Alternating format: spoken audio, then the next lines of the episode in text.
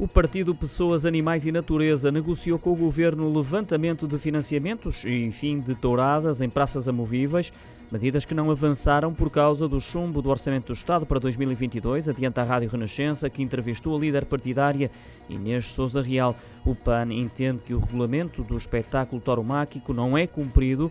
Por essa razão, enquanto não forem abolidas, as touradas devem realizar-se em praças fixas. A deputada queixou-se também do envolvimento de menores na tauromaquia, referindo-se à corrida de touros na Zambuja, 18 de setembro, na qual participaram menores de 16 anos, situação que é proibida por lei. De acordo com a Inês Souza Real, há uma fiscalização que cabe ao Estado cumprir, mas não está a ser feita.